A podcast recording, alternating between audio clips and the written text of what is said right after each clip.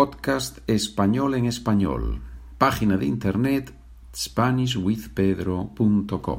Ahí, en esa página, tienes las historias que vamos leyendo, más los comentarios que hay en cada historia, más los dos ejercicios que hago con cada historia.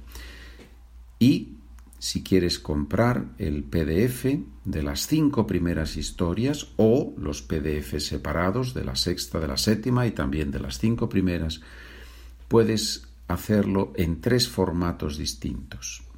PDF está en la página de internet y luego en Amazon también puedes comprar el librito, tanto el librito electrónico como el librito en papel, en grupos de cinco historias. Ahora mismo está, están los cinco primeros, las cinco primeras historias están ya en un librito ahí. Si tienes alguna pregunta, SpanishWithPedro@gmail.com. Y ahora vamos con la historia número 7, con el relato breve número 7, titulado Corrupción. Rogelio es inspector de Hacienda. La Hacienda es el organismo público que gestiona el dinero de todos los ciudadanos. Sin embargo, Rogelio es un corrupto, es decir, recibe dinero extra de clientes para hacerles un favor. Por ejemplo, si un señor es millonario y quiere pagar menos impuestos, puede contactar a un inspector de Hacienda y ofrecerle un dinero en negro, un dinero no legal. El funcionario, en este caso Rogelio, cambia algo en la computadora de la oficina de impuestos y el millonario paga menos de lo que debería.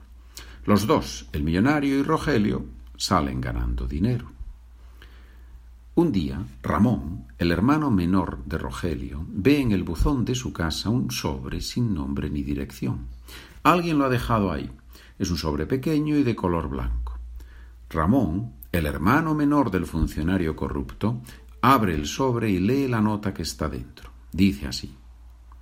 Su hermano Rogelio está recibiendo dinero en negro por hacer favores a gente rica.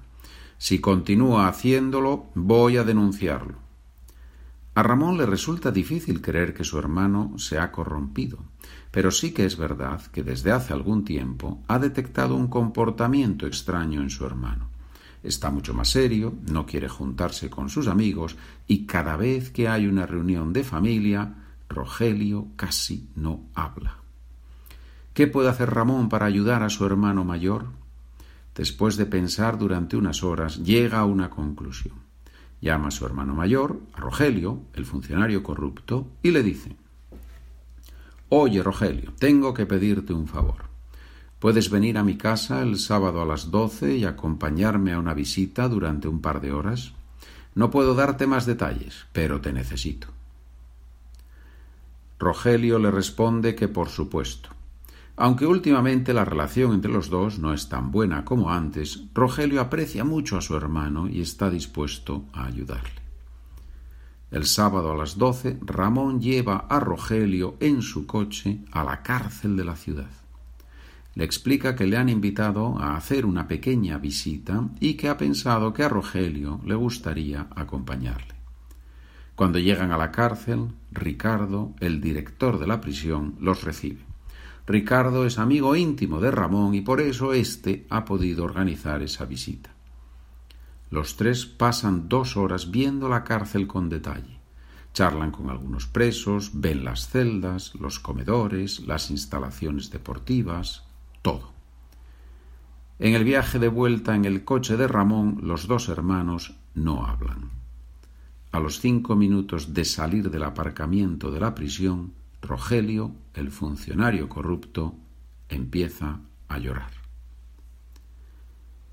Cinco años después, Ramón, el hermano menor, va en coche a la cárcel otra vez.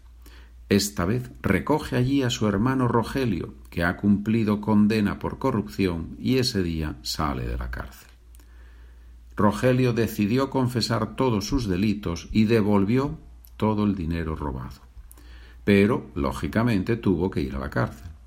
Sin embargo, después de cinco años en la prisión, en este viaje en el coche con su hermano Rogelio, no llora. Empieza a reírse y Ramón, el hermano menor, también se ríe y además llora de alegría. Gracias por escuchar. Buen día, buena tarde, buena noche.